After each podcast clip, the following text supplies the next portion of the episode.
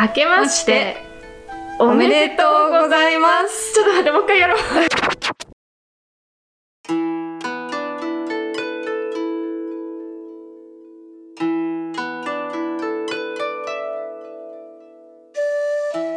せーの明けましておめでとうございます。あ、言ったね。うまくハモうったまくね。ハモったね テイク2でしたいくつ 協調性のなさがね そうそうそちょっと出ましたがう。いや、早いねっていうか、ま早いだね、あの、撮ってる今は、そうまだ年末だから、そうね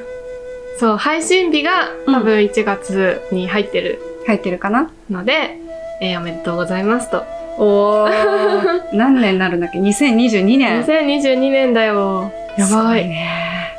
やばいねうん。 2021年ってあったって感じなんだけどいや、一瞬で終わった。ねマジ。なんか今までで一番早かった早かった、早かった。何なんだろうなねんだろう、この季節感のなさと、うんなんだろう、コロナで何もしてないからかな。そうだねなんかイベントごとがほとんどなくてなかったね、ねえなんか飲みにも行けないし2021年ハイライトっていうとなんかあるハイァぐらいライトエヴァああエヴァ エヴァ確かにハイライトかもエヴァあでもうん一番は一番のハイライトはポッドキャストあそうねうんだって年初に始めたよね年初に始めたすごいな1年続きましたよ1年続きましたあちなみにこの回の次が1周年記念になります、こおーこれはすごいねれはすごいなんかあの年初にさ、うんやりたいこと今年やりたいことを喋ってて、うん私はポッドキャストって言ってお達成したわけですよすごいねそう続いて継続うんあで海は、うんあのカリグラフィー ってあ ああとか言ってでも書いてたよねそうだね。そうね、ギリギリ達成したかな。うん一応ワークショップに 行って、そう。なんそうだか、ねなんか作った。 うん というわけで我々達成したので、したした。うん、ちょっとまた来週の、あの翌日翌ん翌翌回うんうん次。の回の時に、えっ、と抱負を言おう考オッケ一ー。周あ、ちょっ年と、あ待っってて、ことわ忘れるから、ちょっと抱負考えとくから。えと いてまた新たな1年の抱負をうん。言いましょういいね、こうやってさ、振り返ることができるって面白いね。面白い、ねえ。うん私この前さ、うん一番最初のやつ聞き直したのよおー怖いもの聞きたさ。そうどんな感じかなってどうだったなんか BGM もなくうん。ただひたすらあのチャンネル名決めゲームの紙をめくって読み上げてわーわーた。きゃー言ってるって いうかわいいな。静かにそっか、BGM なかったんだっけ、最初。一番最初のうんオープニングのとこだけ、うん。なんかジングルが入っててそうか。ああ、やばい、ちょっと聞き直そう。聞き直してみてうん初々、しかったあなんかねたどたどしかった、あ、いいね。 そういうのって本当最初しか出せないやつだよね。そうそうなんだよなんかもう今や今や、慣れてしま って今やちょっとなんか、ささくれだった感じが出てます かね。フレッシュさがなくなってるかなあもっとフレッシュにいあ、た方がい大い使に生きよう。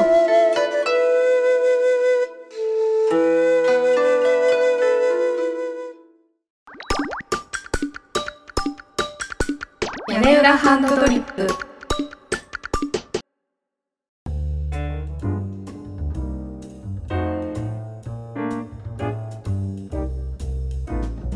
でですよはい。今日は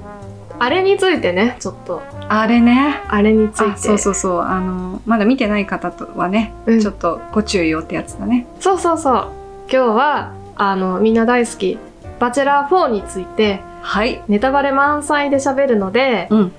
あのネタバレ嫌だなっていう方はここで一旦切っていただいて「うんバチェラー4」は Amazon プライムビデオで見てから戻ってきてください。求めてる、す ごい。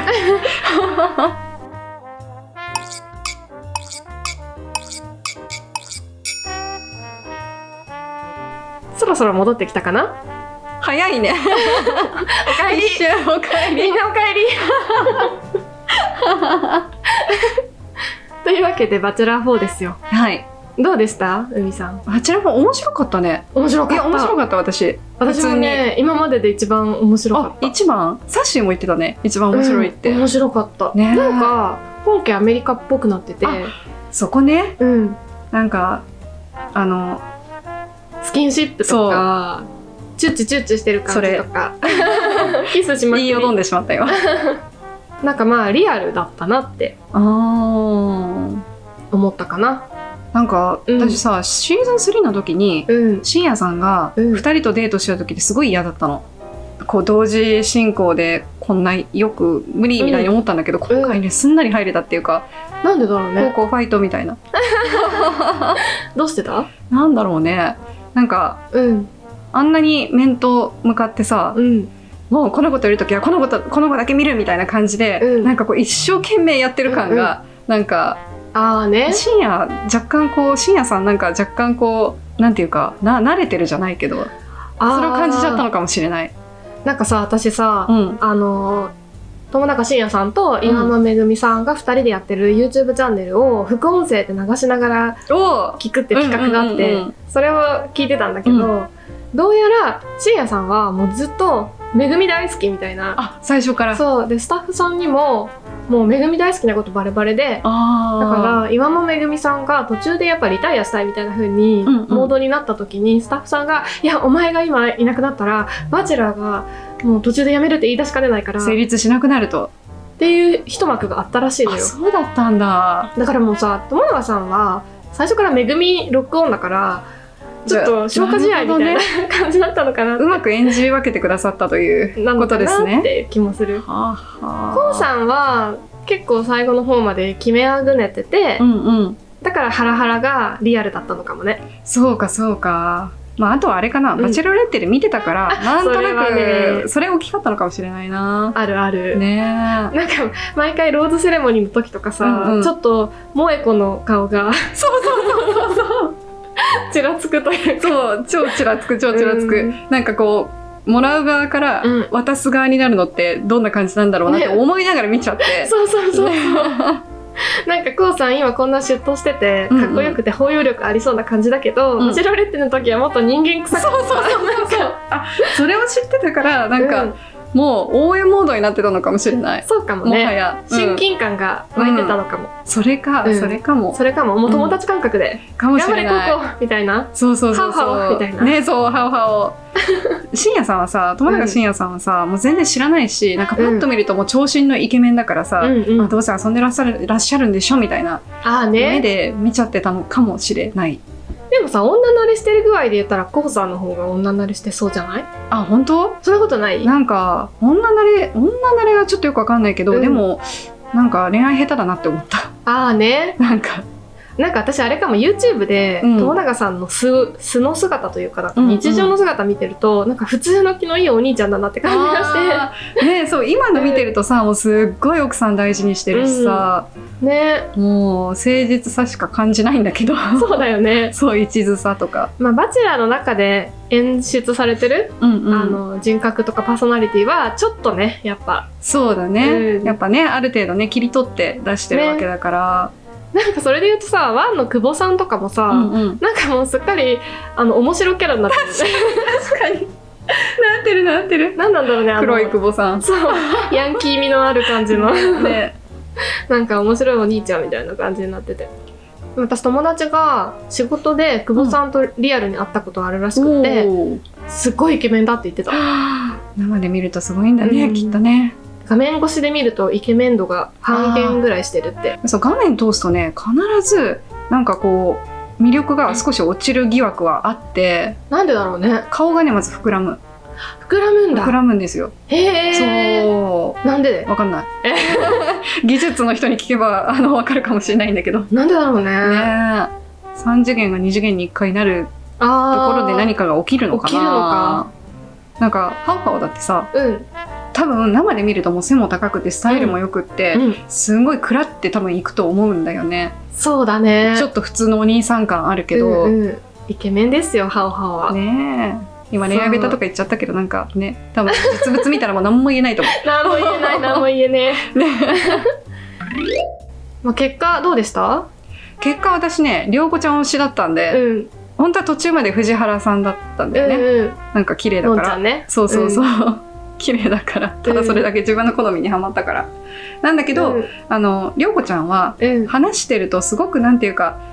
知性とか溢れてるし、うんあうのん多分こうさんをビジネス的にもきっと絶対導いてくれる本当にいいパートナーになると思ったの。そうだねね、包容力とか大人そうそうなんか精神年齢が一番高そうな感じがしたよね、そうあの、うん本当に言葉を選ばずに言えば、うんあげまんだと思います彼女は。ああ確かに、うんそんな感じするわ、ね、うんようって感じそうそうそうそう 陽いいキャようのよいいいい意味でなんかパリピって意味じゃない感じのうそ陽うキャな感じがす光るっ、てる感じね。そうそうそうそうそうそすごいねそうれ、ね、うんえどうすだっちゃんどうだった？私はね、うんあの涼子ちゃんも嫌いじゃないし、うんうんすごい可愛いと思うし、うん、結果には納得してるんだけど、うん私キュウイちゃん推しだったのよああ可愛いからね。そうキュウイちゃんは可愛い可愛い。で私ちょっと一つ納得いかないことがあって、うん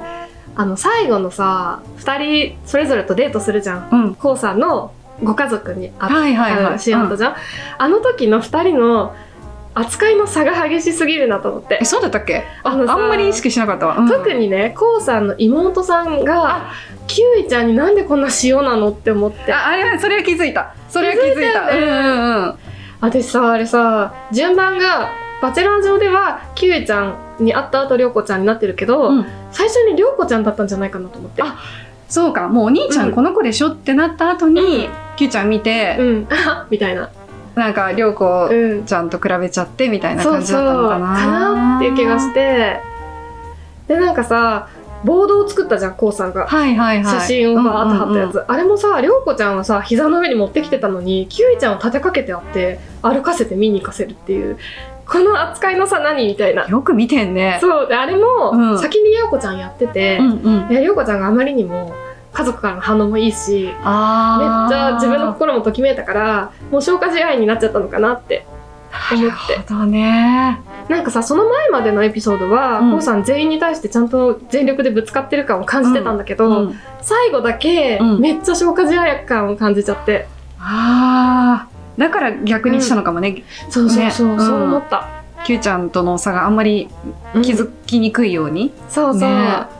キュウイちゃんがさ、うんうんあのー最後涼子ちゃんとキュウイちゃんがウェディングドレスみたいな白い綺麗なドレス着うて、んうん着た時にもうキュウイちゃんの抱きしめ方とかキュウイちゃんへの対応がもう全部うんもうこうさんのねうんあキュウイちゃんダメなんだっていうのがすんごい伝わってきた、伝わってきたよねそうなんだよ、うんりょうこちゃんにはタメ語なのに、うんきゅうちゃんには敬語で最後の決断をお待ちくださいみたいな、ねえ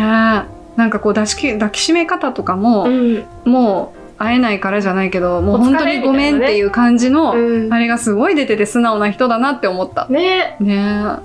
あ結局さ、まあ、友永信也さんもそうだし、うんココさんもそうだえし、うん最後うまく弾く人は、ちょっと素直な人なのかもね そうかもね。さちょっとディスってるわけじゃないけどさ、うんうん久保さんとかってさうまそうじゃんなんかうまそう。うま見せ方とかかに。 ねうんうんうだん。からさバチェラーの中でわかんないけど、憶測だけどああんまり自分をさ、うん素の自分を出し切れてなさそうじゃないああ、確かにそういう意味では、うん友永信也さんも、ココさんも、ちゃんと自分の気持ちは出すようにしてた気がする。うんね素直な。そうそうそう、だからねなんかスイート4はそういう意味ですごく面白いなって思ったあーでもこれが素直ならさ、うん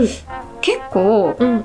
コッコーさんのセリフの中に、なんとかしてあげるとか、うんなんとかしてあげたいっていう言葉がすごい出てて、私すごくそれ違和感あったの。うんうんうんあげるってなんだよとか思って、確かに対等でしょ、ここみたいな。もしかするとさ、うん若干そのなんていうの見返りを求める感うんうんうをんちょっと黄さん持ってるのかなっていうのがあでも際あ立っるちゃとってて思うね、なんだろう最後もさ世界中で何があっても君は味方でいてくれるみたいなこと言ってたじゃん、ううえそ今う今更聞くみたいな 思ったなんかそんなにそれ大事かなとか思っちゃってあでもね私その最後の「ファイナルローズ」の直前に涼子ちゃんにそれを聞いたのも、うん、うんなんか最初に涼子ちゃんを自分の親に会わせて、うんその後キウイちゃんを自分の親に会わせてキウイちゃんが手紙を書いてきて、その中にあーあったねああったじゃん。のあったあったうん、だからそれを涼子ちゃんの口で同じ答えを聞きたかったのかなってあ思っーてそっかそっかでもそこをさそれってやっぱり育んでいくものだし、うんうん ちょっと薄っぺらいなって思っちゃったそうねう。ん、でもやっぱあの状況って異常だからさ、うんうんあの多数の女の人がいて一人の男の人がいて、うん。やっぱりそうその人の競争心に火をつけちゃったりして、うんそういう状況だから周りに男の人がいないしうん。勝ち取るぞじゃないけど、うん。ゲームみたいな感じになっちゃってうん。実際みんなやっぱりバチェラー終わって帰ってきたら気持ちの変化ってやっぱ出るよなってちょっと思っちゃった。うんあー、そうだね。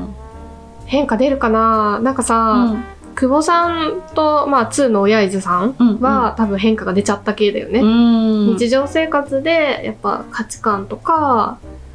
その作られた演出されたステージじゃないところでうん相手のことを見てなんか違うなって感じちゃったってことだよねきっとそうそうそうそうこうさんはどうだろうねねコンさんどっちかっていうとなんか結構相手に求めるタイプだからうあの、うんこれからも多分涼子ちゃんに求めてってうんきっと涼子ちゃんが嫌じゃなければ続くと思うな、そうだね、でもなんかあの中あの女子面の中では涼子ちゃんが一番うん、うん、なんか包容力がありそうだなとは思ったからあー最初さ全然そんな感じじゃなかったのに、うん一気にグンって伸びたよね伸びた伸びたあれ面白かったね面白かったねいやキウイちゃんはね可愛いからなんかバチェラー出なくても全然確かにもうキュウイちゃんの素晴らしいところは、うん去り際うん見事だったねあれ笑顔ね笑顔でなんか楽しかったね感動したよかったよねあんな去り際できる女ももう無敵だと思った。でもさ今まそそれまでさ、うん結構あざとくて、んうあざといキャラでもうなんか可愛くてちっちゃくてちょっとわがままでみたいな感じだったのに、最後の最後でサバサバ女子出してきて、ねあれギャップいいよねえ、ほんといい。追いかけちゃうキウイちゃんう。ねえ。いやもうさ、あの、最初からさ、もうさ、ルームウェアとかすんごい可愛くてさ、うん可愛すかっったごいググって、いいちゃんだよ ねそうだってことは分かったんだけど、もう売り切れ てて。売り切れ遅かっ欲しいわた。あれ、ね今田さんもね激推ししてたもんえ。ねほんとだよね。いやーでも見事だったね見事だった。見応えあったね。そういう意味では見応え最後までやっぱり、いいキャラがすごく揃って。うん、うん思った思ったねすごく良かったねなんか今回本当全員がなんかこう個性的で、うんうん全員可愛いしなんか誰が残ってもなんかそんなに違和感ないみたいなあないないない感じだっ確たかよにね確かにうん本当に、あのただうん青山さんはなかなか面白いなって思ったけど、あかりちゃんああそうそうそうーあかりちゃんはなんかほほんと本当に私のド偏見うんかつ本当にあの言葉を選ばずに言うと ものすごく田舎のヤンキー感が感じるね確かにあそのうワイルドヤンキー感がそうあるかもねあるよね、うんハイエース乗ってるよ乗ってる乗感っじてるデコってる車 あそうそうそうそうあの車の中ドキンだよ ねそうそうそうピンクのふわふわがありそうそうですそうですごめんごめんみそうたいな超超偏見でも、うんあの大好きだからそういう人うんねうんいやもうなんていうか最初のファーストインプレッションのうん後からのこうギャップがすごい良かっわたる最初はね、うんなんかちょっと清楚っぽい見たそう目でそうそうそう逆にすごい好きになっちゃ実は男気があるう感じ、ねなんか一番友達になりたいって思ったのは、うんあかりちゃんかもあー確かにそれある、飲み行きたいそれある あかりちゃんと飲むなら焼酎かないいねなんかさ普通の居酒屋行きたいよねそうだねね 普通の居酒屋つぼ八とか行こう 行きたい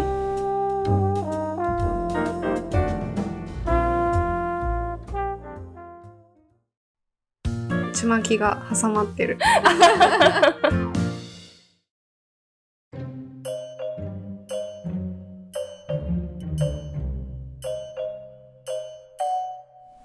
というわけで後半戦後半戦はひなこ城ひなこ城松本ひな子さんいやー松本ひな子さんはちょっと番組の中ではものすごいあのおバカキャラになってたね、うんなんか話し方とかねねでも彼女すごいんだよそう知らなかったっていうか全然気づかなかったけど実は実はホワイトハッカーなんですよもっと早く教えてよみたいなさ、ね、学者のさあれで出てなかったっけ、そう社会学者、うんなんか社会学も研究してて、うん社会学者でもあるらしいんだけど、うんでもホワイトハッカーの認定を取ってるんだってアメリカですごいことだよねアメリカでアメリカで撮りましたみたいなそう天才じゃんねしかも17歳で飛び級で大学に入って るもっとそっちの方が知りたかったよ興味深すぎるうんうんうんなんかその賢いか賢くないかで言うとみんな多分賢さ持ってるんだけど、うんもう明らかに勉強の出来具合で言ったら、ね絶対ひなこ城がトップじゃん。ちょっとだ段違いっていうかなん違い、ね専門性が、まあ、うんきりちゃんもお医者さんだからああれだけど、うんうん専門性で言ったらね、もうんう、ねだってホワイトハッカーだよ。むしろなんでバチェラ出たんですかみたいそうそなうそう。もう興味深すぎる。 うーんで、そんなひなこ城が、あの、ツイッターとかで、うん結構その番組の、あの、制作ポリシーというか、うん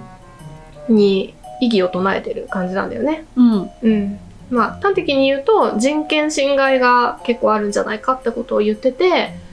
で具体的にどこが人権侵害とかを SNS では言ってなくてあのちゃんとしかるべきところにしかるべき告発をするために準備をしてるっていうことをね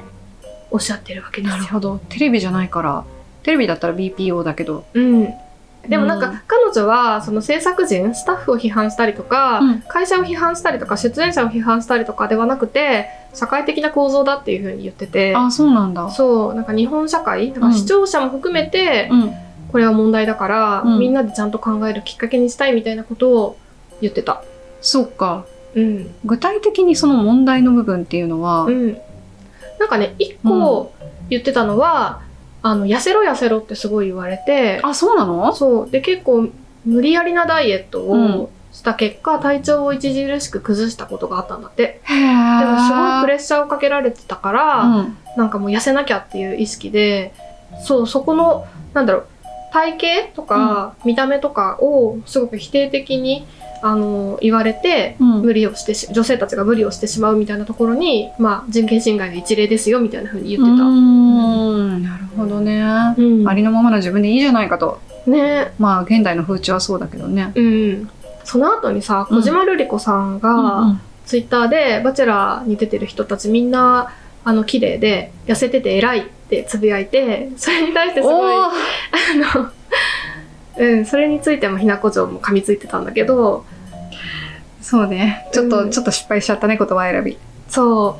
う、まあ、痩せてること自体をひ、痩せてることも素晴らしいし、うんうん痩せてないことも素晴らしいっていううんことだよね、別なんに。かその痩せてることが偉いっていうそれに結びつけちゃうのはいかんだろうっていう話だよね、うんきっと、うんあのそうそうそう彼女が言いたいのは太っててもうん魅力があるし、痩せてても魅力がある。そこじゃないだろうってことを多分ひなこ城は言いたい。そうだね、うんまあでもちょっと日本の芸能界だとねうんまだ、あの女性タレントってそういうところを求められちゃうからねそうだね。キープするっていううね、んなんかこのさ、リアリティショーにおける人権って結構、うん、うんここ数年話題になるよね。うんまあ、うんまだ確立されてないから、うん、ねリアリティショー自体がどうなんだろう昔からうんあ、るんだろうけど、まあ、特に SNS が出てきてね、うん、そそういう声が反映されやすくなっちゃうから、うだよねうん、でもさよく考えたらさただの素人さんを連れてきて、なんか恋愛ゲームみたいのをさせて面白くなるっていうのが難しいのかなって気もして、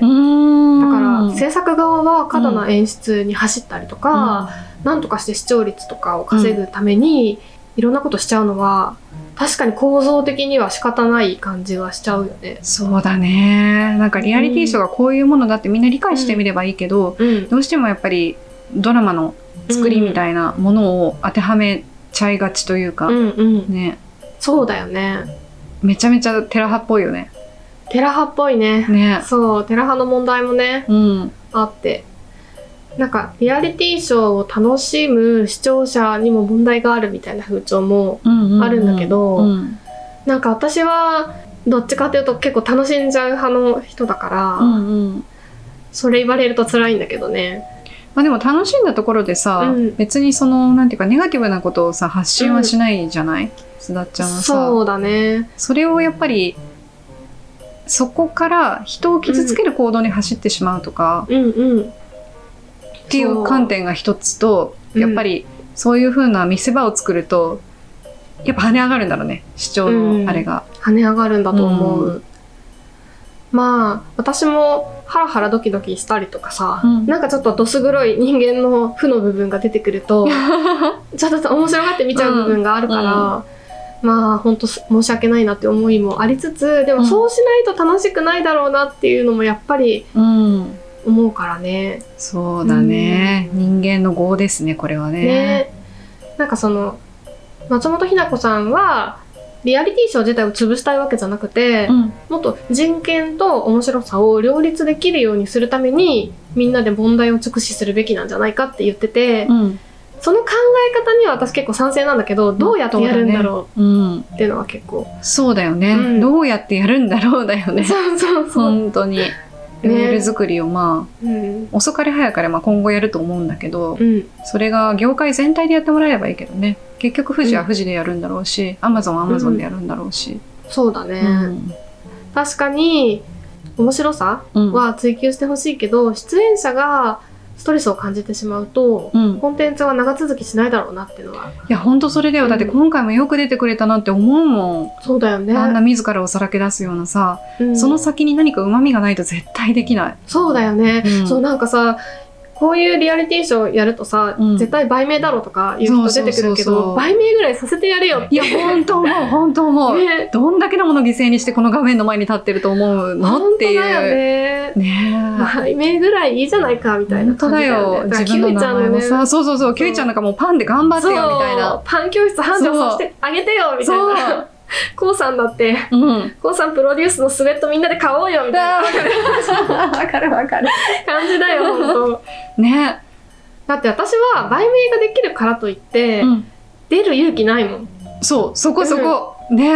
あんなにね顔と名前と、うなんかある程度の個人情報売って親まで出るんだよっていう。絶対ね。無理だもん、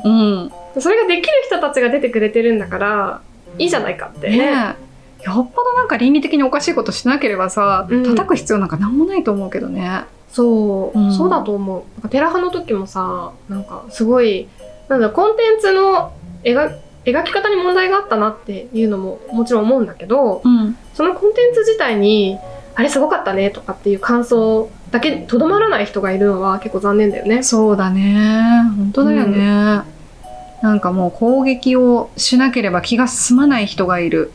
なんか自分何か対象を探してる人たちがいる。そうだねうん。その変な言動をした出演者を自分が正してあげるみたいな、うんうんうん。なんかものすごい上からというか。まあ、あれって多分ね、ハマっちゃうと思うんだよ。うんなんかね、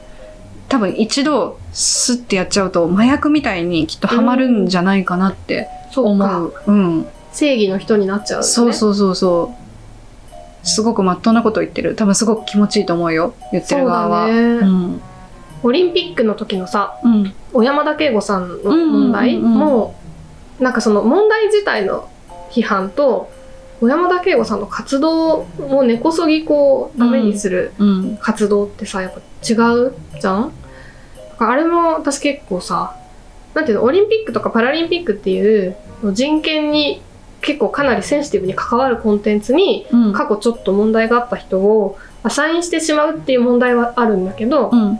その彼の人生をはちゃめちゃにすることはちょっと違うだろうっていうのは思ってそれですごい冷めた目で見ちゃってたんだよね。確かにね、うんなんかここ数年かな、うんもうちょっと経ってるかもしれないけどアメリカの方でキャンセルカルチャーっていうのが出てきて、う過去に悪いことをやってたらもうその人キャンセルしちゃううーんっていう風潮になっちゃってて、それが日本にも来たのかなって、その忘れられる権利とかう、んうんねやっぱあるはあるじゃないそうだよね、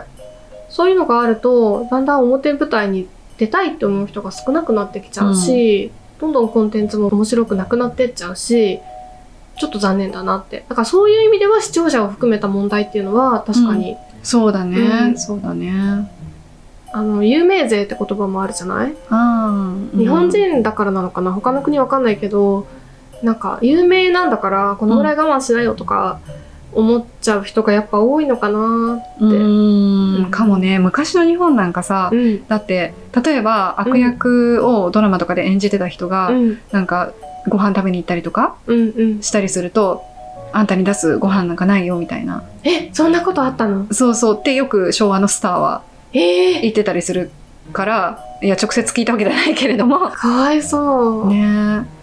そうなんだねね区別つかなくなっちゃうんだそうリテラシーがないって言うんでしょうかねいいんでしょうかね わかんないけどでもさ区別つかない人ってさ、それだけ作品に入り込んでるから我々とは尋常じゃないぐらい楽しんでるの かな、よりよりより世界に入っちゃってるみたいなあーそりゃ幸せかもしれない どうなんだろうねでそれを壊されちゃったから怒っちゃう、うんん、みたいな、でも確かにさ「エヴァンゲリオン」の映画でうん納得のいくストーリー展開じゃないから、あの野秀明ボッコボコに叩くみたいなのもあったよね。なんかさなんだっけあのドキュメンタリーかなんかで、うんスレッドが立てられたうんうん当時の2チャンネルかうなんんかうんに、うん言ってた。ねうん、あれは、で鬱になったっていやね。なるわそんななるよ実名出されてさ、うん、なんかコンテンツをさお金払って買ってうんお金返せっていう気持ちが湧くこと自体は、うんあの否定はしないし私もたまにそう思っちゃうけどうん、でもお金返せって実際に言うのやっぱおかしいよね。そうなんかね面白いか面白くないかうは関係なくそのコンテンツを買ってるわけだから、確かに面白いっていう感情を買ってるわけじゃないんじゃないかなっていう気がする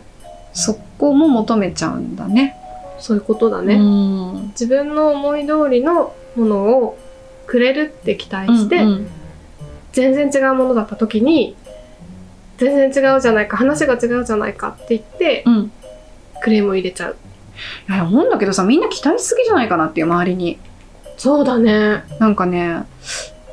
たまに自分でも思うんだけど、うんあの仕事とかでうんこう傷ついたりすると、うんあ私求めてたんだなこういう対応をって気づくんだようねんその時にあそんな求めてもしょうがないだろうみたいな自分に言い聞かすんだけど、それはあるかもしれねない、うん何にせよなんかちょっと自分が不満を抱くっていうのは期待を抱いてることの裏返しだから、確かうに、んそうだわなんか最近そういうこと思った確かに猫に怒んないもん、ああ期待してないから、うん、 してないからそうだから期待しないって必ずしも悪いってことじゃなくって、うん受け入れてるからそれもそ全う部だね、うん、これこそ価値観なのかもしれないけどね、でもそう考えるとやっぱりリアリティショーに出てくる出演者に過度の期待を寄せるっていうのは、うん、ものすごい作品楽しんでるよね。そうだねだからそこで止めとけって。そう出たらいいんじゃないって思うだったら確かに。そうだ出ね。てみてうん初めて分かることってあるから、うん絶対、うん表層だけじゃなくてもうちょっと裏側をうん。知る努力あるいは想像する努力っていうのは、うんまあ、やっぱ必要だよねって思うよね、そうだね。うん今後、ひなこ城がどう動くのか、ねどういう告発をするのかとかは結構注目しちゃうなって。そうだね、うん気になる気になるし応援もするそうね。まあ、ちょっと内容次第かもしれないけど、そうだねでも、ね、やっぱり出演者がちょっと番組側をに嫌われるような動きってなかなかしづらいと思うかうら、んうんいやよく動くなって思うしね、勇気があるなって、んでも多分それは番組を潰そうと思ってるんじゃなくて、よくしたい、うんあーなんか一緒くたにしちゃいけないかもしれないけど、うんやっぱりその日本って事なかれ主義みたいなのがうんうん、あって、なんかこうちょっと和を乱すような行動をすると、みんなして村八分みたいなことをするでしょう、うんなかったことにししようとする、それがすごい働いてんじゃないかなって思うなそうだね、ね、なんか松本ひな子さんはフェミニストみたいな紹介のされ方を最初してて、あそうだったっけでも多分フェミニストだったらあの番組出ないと思う出な いねよすごい軽んじてんじゃん女性のことみたいそなうある意味である意味である意味ちょっとすごいあれだけどそうだからそういうコンテンツだから、うん別に私は女性差別とか全く思ってないんだけど、うんでもねフェミニストだったらちょっとあれに出たらねちょっとなんか違わないって思っちゃ違うからうよね。うんそう、ひなそこしたさらん頑頑張んないよね、あんなに。張んないと思う、ね。彼女は自分で自分のことをヒューマニストって言ってたから、あーあ、そのツイート見たかも。あ、見た ヒューマニストは覚えてる。ね。ね、だからちょっと頑張ってほしいな。ね。うん。まあ、あと、ハオハオとうん。りょうこちゃん結婚するのかどうかっていうのはあ結婚私はとても気になる。。結婚してほしい な。なんか夢がある。そうだね。ううんまくいっていくといいね。でもまあ本人たちの問題だから、結婚しなかったとしても、うん別にいいよ、とだけは言っておこうかな。そ うだね。なんか、あまりに素敵だったから、二人の姿が。そうね。ねまあだから我々は今後も、ハオハオとりょうこちゃんとひなこ城を応援します。はい。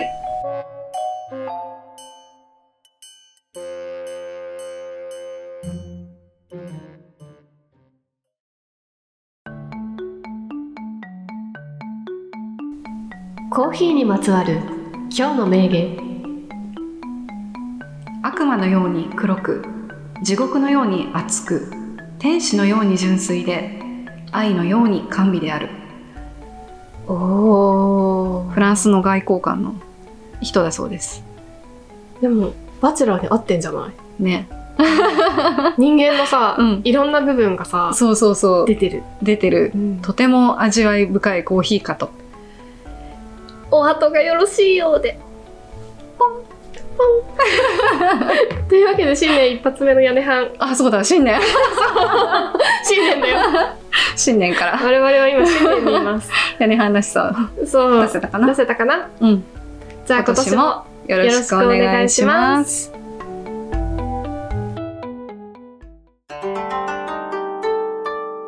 屋根はねはね